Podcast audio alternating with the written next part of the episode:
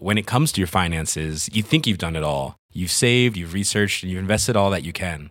Now it's time to take those investments to the next level by using the brand behind every great investor, Yahoo Finance. As America's number one finance destination, Yahoo Finance has everything you need, whether you're a seasoned trader or just dipping your toes into the market. Join the millions of investors who trust Yahoo Finance to guide them on their financial journey.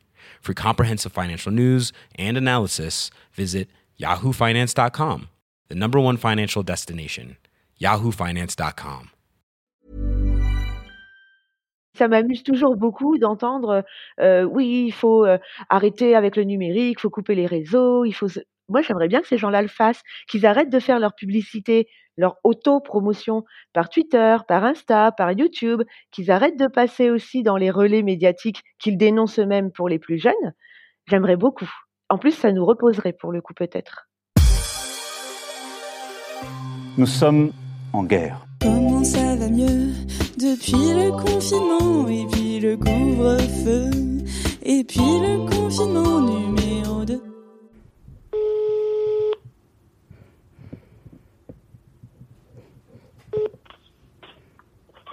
Allô? Oui, allô Louise, c'est Anouk? Je te dérange pas? Salut, non. Mm, bah, en fait, je t'appelle pour mon podcast. Euh, je sais pas du tout si t'as compris le principe ou si tu veux que je te le réexplique. Euh, je veux bien que tu me réexpliques comme ça au moins.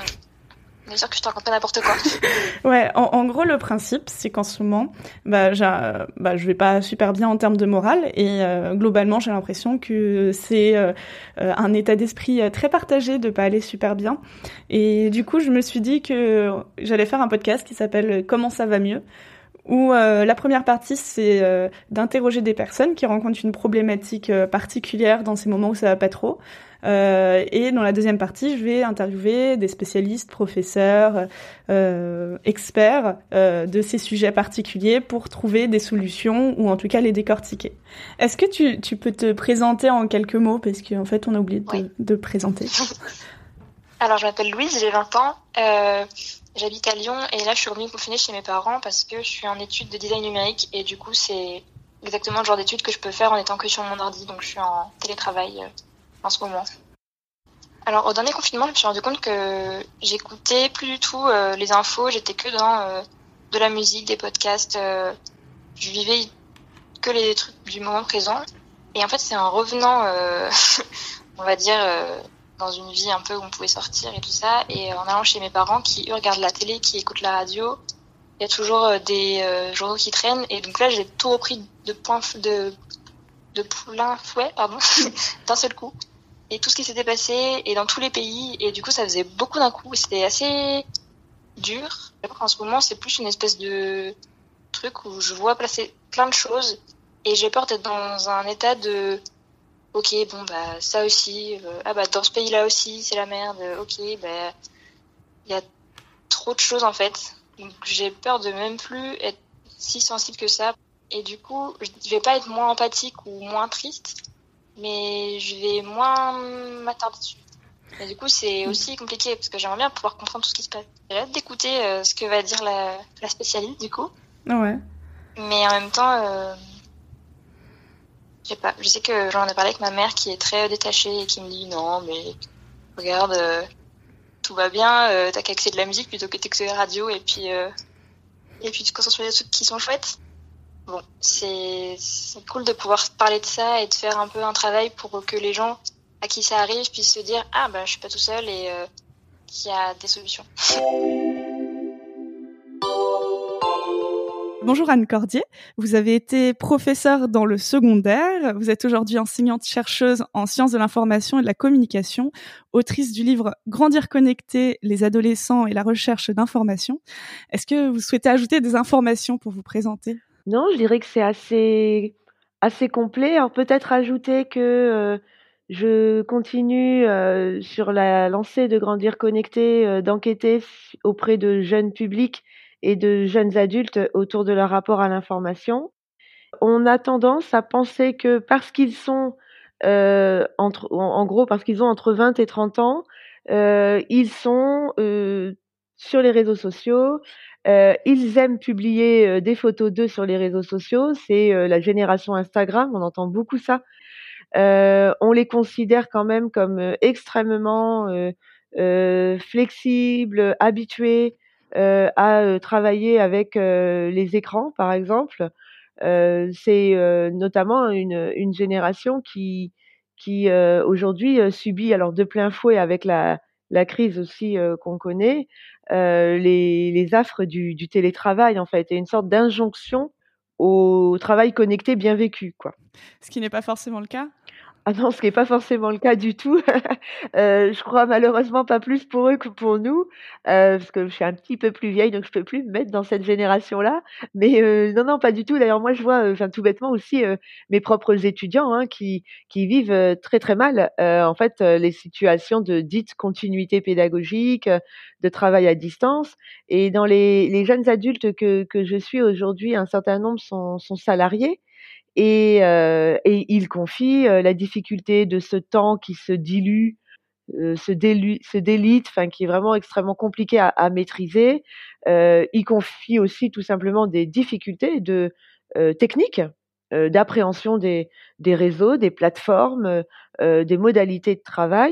Ils savent pas toujours quelle plateforme utiliser. ils sont beaucoup plus démunis qu'on ne le dit et qu'on ne le pense.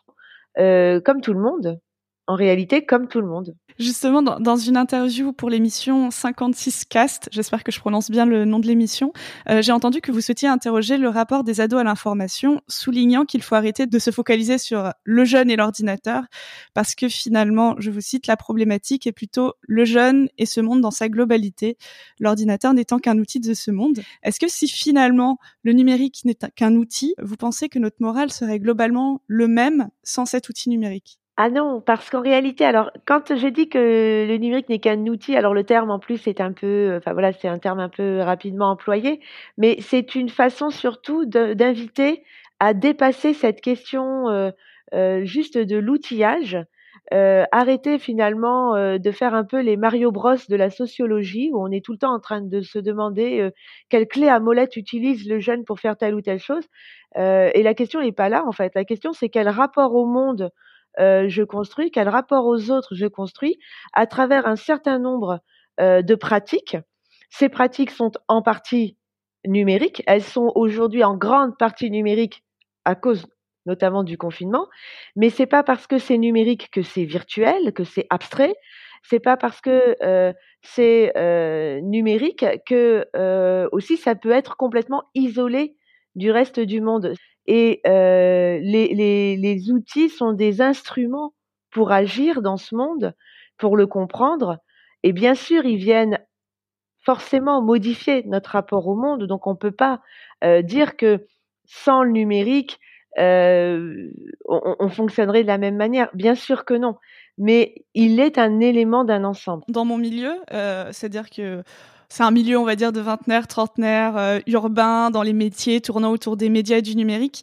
Euh, J'ai l'impression qu'il faut être au courant pour s'intégrer, donc il faut euh, s'informer et être très présent sur les réseaux sociaux. Est-ce que euh, ce n'est pas un piège par moment, selon vous?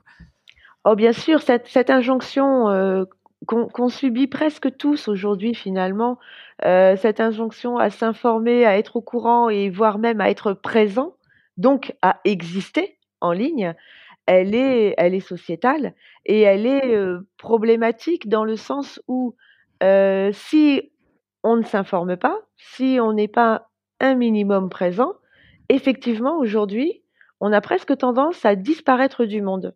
En tout cas, à ne plus être considéré. C'est assez euh, intéressant. On voit bien dans les discussions les uns avec les autres, on demande très vite aux gens s'ils ont un réseau social, s'ils ont un compte, et quand ils en ont pas, euh, ah bah ça surprend toujours, ça amuse. Euh, donc euh, c'est vrai que c'est une injonction qui, qui est très paradoxale parce que on nous on nous on nous dit de faire attention, de pas trop être connecté, euh, que c'est vraiment pas bien, on est bombardé, c'est la faute à Twitter, etc. Et en même temps, si on n'est pas au courant, euh, eh bien, on est coupé du monde social et, et c'est un élément de valorisation sociale et professionnelle éventuellement même qu'on perd. En, en, plus du fait qu'aujourd'hui, euh, ça, c'est quelque chose de très très frappant, notamment avec la crise sanitaire, je trouve. On se rend compte que beaucoup d'informations passent par euh, les réseaux sociaux et, par l'information en ligne. Est-ce que vous pensez que s'informer via les réseaux sociaux a vraiment un impact sur notre, matière, sur notre manière de réceptionner l'information? Bien sûr, tout comme s'informer par la presse euh, imprimée, tout comme s'informer par la radio, en fonction de la, station de radio que vous allez choisir. Euh, tout moyen d'information qu'on va utiliser, quel qu'il soit, euh, influence notre façon de nous informer et notre rapport au monde. Euh, quand j'écoute euh, France Inter, par exemple, eh bien, euh, France Inter me conseille d'aller lire Télérama, bon, en général quand même, ou Psychologie et Cerveau, etc., parce qu'ils ont des partenariats, etc. donc les recommandations de, de France Inter vont aussi me conduire, configurer mes pratiques informationnelles en dehors même de, de, de la chaîne. Et eh bien finalement, alors c'est pas un algorithme par contre, hein, ce sont des, individus qu'ils font, on est bien d'accord. Mais finalement, quand je suis sur un réseau social, que ce soit Twitter, euh, Facebook, etc., euh, là, il y a une combinaison entre des recommandations de personnes euh, et puis des recommandations algorithmiques qui vont, qui va aussi configurer mes pratiques d'information. Ce que, ce que je veux vous dire et, et faire comprendre à travers ces deux exemples-là, c'est que il n'y a pas que les réseaux sociaux qui configurent notre façon de nous informer. Récemment, je suis tombée sur ce terme qui est le doom scrolling. Euh, je ne sais pas si vous en avez entendu parler. C'est le fait de scroller à l'infini euh, les mauvaises nouvelles sur les réseaux sociaux. Enfin, en tout cas, c'est la définition que j'ai pu lire sur Twitter. Et euh, c'était le jour où Samuel Paty a été assassiné. Est-ce qu'on peut quand même se dire qu'il y a un côté dans les réseaux sociaux qui incite à toujours aller vers le pire, ne serait-ce que parce que ça accroche de voir des titres accrocheurs euh, assez horribles? Euh, Alors c'est un peu compliqué parce que euh, d'abord il y a avec les réseaux sociaux le sentiment de devoir tout le temps être connecté puisqu'on a tout le temps peur de manquer quelque chose. Euh, pour le coup, là, ça c'est une évidence. Et euh, le scrolling, on le fait tous, malheureux, enfin malheureusement ou heureusement, j'en sais rien, parce que des fois on découvre aussi des choses intéressantes, hein, faut aussi le dire. Mais on le fait tous et, et on a tous eu ce, ce moment euh, euh toujours un peu ahurissant où on se dit bon allez encore cinq minutes et où 40, 50, une heure après, on est toujours sur le même fil d'actu à, euh, à, actualiser ou alors euh, euh, sur le même enchaînement de, de vidéos proposées. Ensuite, la curiosité qui peut avoir un aspect curiosité morbide finalement, oui, c'est une tendance qui a été étudié d'ailleurs en, en, psychologie des, des, des êtres humains. Euh, euh, mais comme vous avez euh, cette euh, fascination pour le, fait divers de façon générale, je ne, compare évidemment pas hein, l'assassinat de Samuel Paty à un, fait divers. Mais ce que je veux dire, c'est qu'on a le même phénomène qui consiste à, aller explorer finalement les noirceurs de l'âme humaine. Après, je crois aussi que, euh, alors si on prend le, le, le cas euh, euh, spécifique des, des, des, attentats, il y a, y, a, certes peut-être ce, ce, ce, rapport un peu à la, à la morbidité, mais je crois aussi qu'il y a une forme de sidération telle qu'en réalité, il y a presque un besoin de se dire mais c'est pas vrai, mais, mais c'est pas vrai, mais et donc d'aller re, re, re, revérifier, rechercher. Euh, et puis, on fonctionne par briques, par petites briques, un peu comme dans les Lego. Et finalement, chaque euh, publication supplémentaire va venir euh, réaffirmer l'information pour qu'on la conscientise et en même temps donner des informations supplémentaires. Je crois qu'il y a ça aussi. on cherche à enrichir malgré tout l'information qu'on a déjà. Est-ce que vous auriez des conseils pour sortir au plus rapidement de cette sidération pour euh, peut-être euh, s'arrêter de relire en boucle les, mêmes informations, quel que soit le, média Ça, c'est la grande difficulté aujourd'hui. C'est, ça demande une très grande autodiscipline en réalité. Ce que je constate, euh, moi, chez, les, notamment les, les, enquêtés avec lesquels je, je chemine, c'est que ils me disent très souvent, bon, maintenant, j'arrête. j'arrête l'info en continu, je coupe au maximum, je prends des temps de respiration.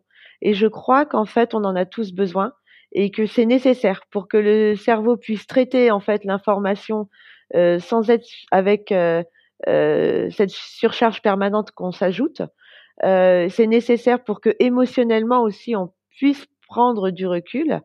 et donc c'est vrai que hum, c'est difficile, hein, mais c'est une règle qu'on devrait essayer de tous d'appliquer et je me mets dedans. C'est pour ça que je suis passée au on. c'est de par de dire bon stop en fait, stop. Juste, je me concentre, euh, je coupe parce que euh, j'ai besoin aussi de me concentrer sur une autre tâche. Je coupe parce que euh, il faut que psychologiquement, je entre guillemets me préserve. Enfin, je, je je sais pas, vous l'avez sûrement même vous-même vécu, quoi. Mais moi, je sais que lors du dernier euh, confinement, ça fait bizarre maintenant, on en est à dire le précédent, le premier, le dernier confinement. Mais lors du dernier confinement, moi, je sais qu'à un moment à la maison, on a dit stop, on, arrête, on arrête d'écouter. On, a, on avait cette annonce tous les jours du nombre de morts. Euh, oui, il y a eu un moment, c'est vrai que moi, j'avoue, chez moi, ça a été bon, on arrête, stop, on n'écoute plus. Et en fait, on se rend compte qu'on va qu'on va mieux ce qui est terrible. Là, vous avez décidé d'arrêter. Enfin, je dis vous parce que euh, c'est l'exemple que vous donnez. Euh, mais à un moment où ça allait déjà mal, est-ce que euh, vous auriez peut-être des conseils pour réussir à arrêter avant d'arriver à ce stade où on n'en peut plus? Bah, Ce serait de réussir à, à doser beaucoup plus. d'emblée en fait. Alors je crois que c'était tout le monde a eu ce moment de saturation lors du premier confinement, euh, enfin moi dans les, les, enquêtés que je suivais, ils m'avaient raconté tous ça. Hein, euh, ils m'ont tous raconté le jour où ils ont décidé que ils coupaient, euh, qu'ils arrêtaient, etc. Donc c'était assez euh, drôle en fait de voir qu'on avait tous eu, quel que soit en plus notre âge, on avait tous eu les mêmes réflexes de dire à un moment non mais là stop, faut que je faut que je survive quoi psychologiquement. et là je crois qu'on tire déjà les leçons. moi je trouve que les publications là euh, notamment sur les réseaux sociaux, sont un peu différentes quand même de celles du, du premier euh, euh, confinement. Et, et notamment, on voit que il y a déjà davantage de, de recul pour, pour par, par les gens dans, dans le quotidien par rapport à, à l'information. Et vraiment, oui, l'objectif, vraiment, je crois, c'est de se tenir au courant, sans être dans une hyper euh, euh, ouais dans, dans, une hyper information qui qui en fait vient complètement euh, aussi obscurcir finalement l'horizon des individus.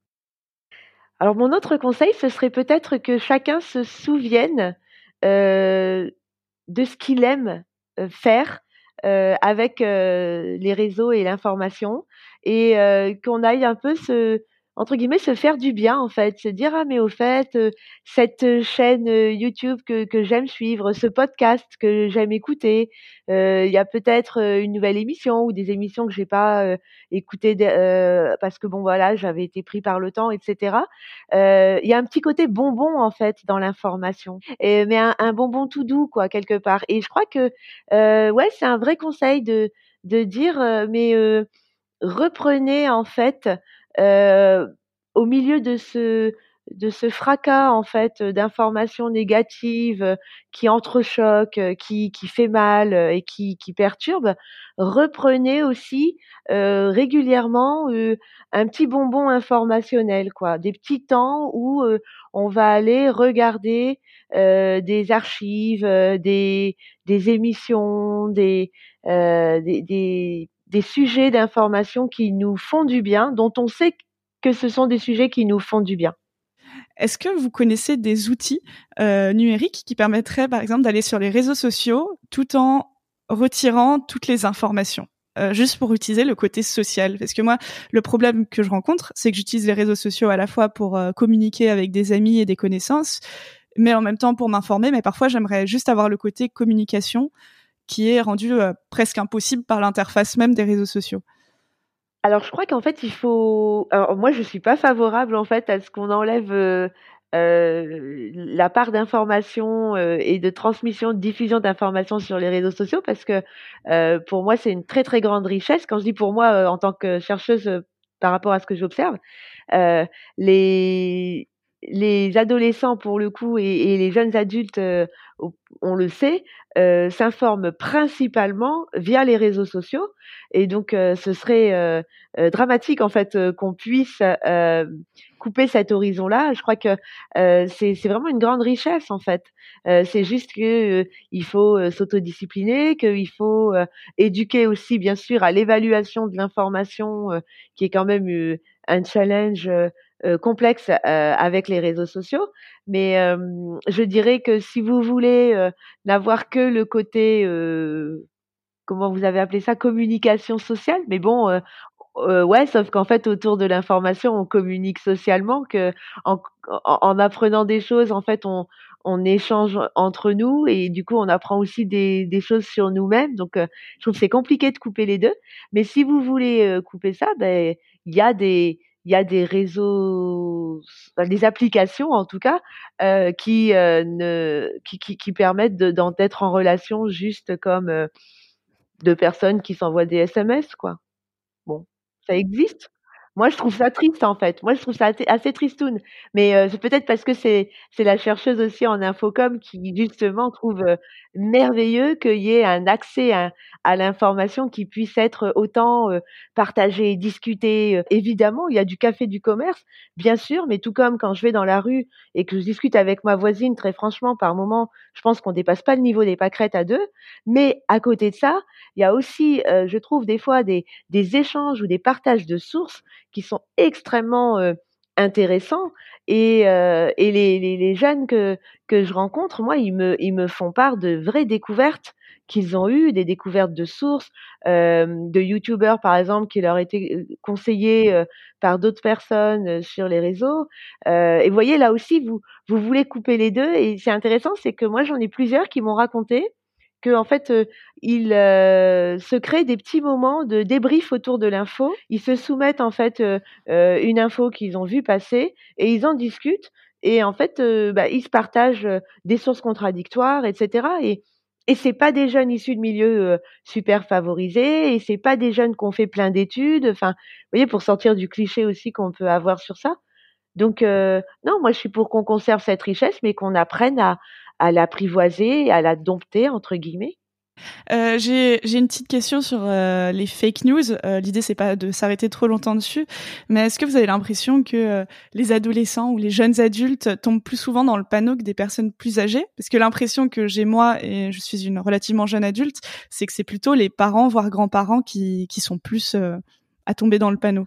Eh ben vous avez raison. Euh, il y a un vrai critère d'âge. Il y a eu des études qui ont été menées euh, aux États-Unis et puis euh, en France, on commence aussi à avoir pas mal de, choses sur ça hein, et de façon extrêmement certaine en fait. Le seul facteur qui intervient dans le relais des fake news, c'est le facteur d'âge et c'est les seniors qui partagent le plus les fausses informations, qui les relaient le plus. Et donc, contrairement à beaucoup d'idées reçues, euh, les jeunes, en fait, euh, euh, statistiquement, sont beaucoup plus au courant, sensibles et attentifs en réalité euh, aux, fake news et, et, et, au risque de diffuser, de rediffuser des informations mmh. fausses. Quand, quand, je tombe sur certaines fake news, euh, je, je, lis les titres, je me dis oh mon dieu, puis je vois quel site a écrit ça et je me dis bon, en fait ça va, il n'y a pas à paniquer. Exactement, exactement. Alors le problème c'est que vous, vous avez cette euh, capacité, ce regard critique, réflexif et cette connaissance des sources d'information. les jeunes en réalité l'ont aussi beaucoup plus non pas parce qu'ils sont nés dans, le, dans Internet, hein, on va reprendre sur les digital natives, pas du tout pour ça, mmh. mais tout simplement parce qu'ils ont été aussi beaucoup plus formés, et ils sont formés beaucoup plus à l'école autour de toutes ces questions-là. Et en réalité, ben, la tranche d'âge qui n'a pas été formée, sensibilisée, euh, et qui euh, est, du coup la plus perméable, euh, ben, c'est effectivement euh, les populations plus, plus âgées. Euh, J'ai une dernière question euh, pour euh, conclure l'interview. Est-ce que vous auriez une information positive tirée de vos recherches à nous partager? Ah, mais j'en ai plein, plein, plein, plein. Oh, il faudrait faire une émission complète pour dire combien. Mais oui, il y a plein d'informations positives. Il y a euh, le plaisir que les jeunes et les, les, adolescents, les enfants, comme les, les jeunes adultes confient par exemple à s'informer, le plaisir qu'ils confient euh, dans leurs activités d'information, à euh, aller butiner, euh, notamment sur YouTube, à suivre des, des, des, chaînes qui les renseignent sur l'information, sur les médias. Il y, a, une vraie curiosité en fait de, leur part et, et, une vraie demande aussi d'être accompagnés euh, par euh, les, les, les, adultes et par les autres en fait euh, sur les, les questions d'information. Et ça, je crois que c'est un point extrêmement positif en fait de parler de plaisir de s'informer au lieu d'être tout le temps dans cette caractéristique anxiogène de l'information qu'on nous transmet aujourd'hui. Bah super, bah, merci beaucoup en tout cas. Ben merci à vous, c'était très agréable. J'espère que cet épisode vous a permis de vous sentir un peu mieux. Et si vous rencontrez une problématique due à la période, n'hésitez pas à m'en faire part sur les réseaux sociaux. Je pourrais vous appeler pour un prochain épisode. Pour me soutenir, comme d'habitude, c'est tout simple. Lâchez des coms et des étoiles sur Apple Podcast. Ici Anouk Perry et je vous embrasse. When it comes to your finances, you think you've done it all. You've saved, you've researched, and you've invested all that you can. Now it's time to take those investments to the next level by using the brand behind every great investor, Yahoo Finance. As America's number one finance destination, Yahoo Finance has everything you need, whether you're a seasoned trader or just dipping your toes into the market. Join the millions of investors who trust Yahoo Finance to guide them on their financial journey. For comprehensive financial news and analysis, visit yahoofinance.com, the number one financial destination, yahoofinance.com.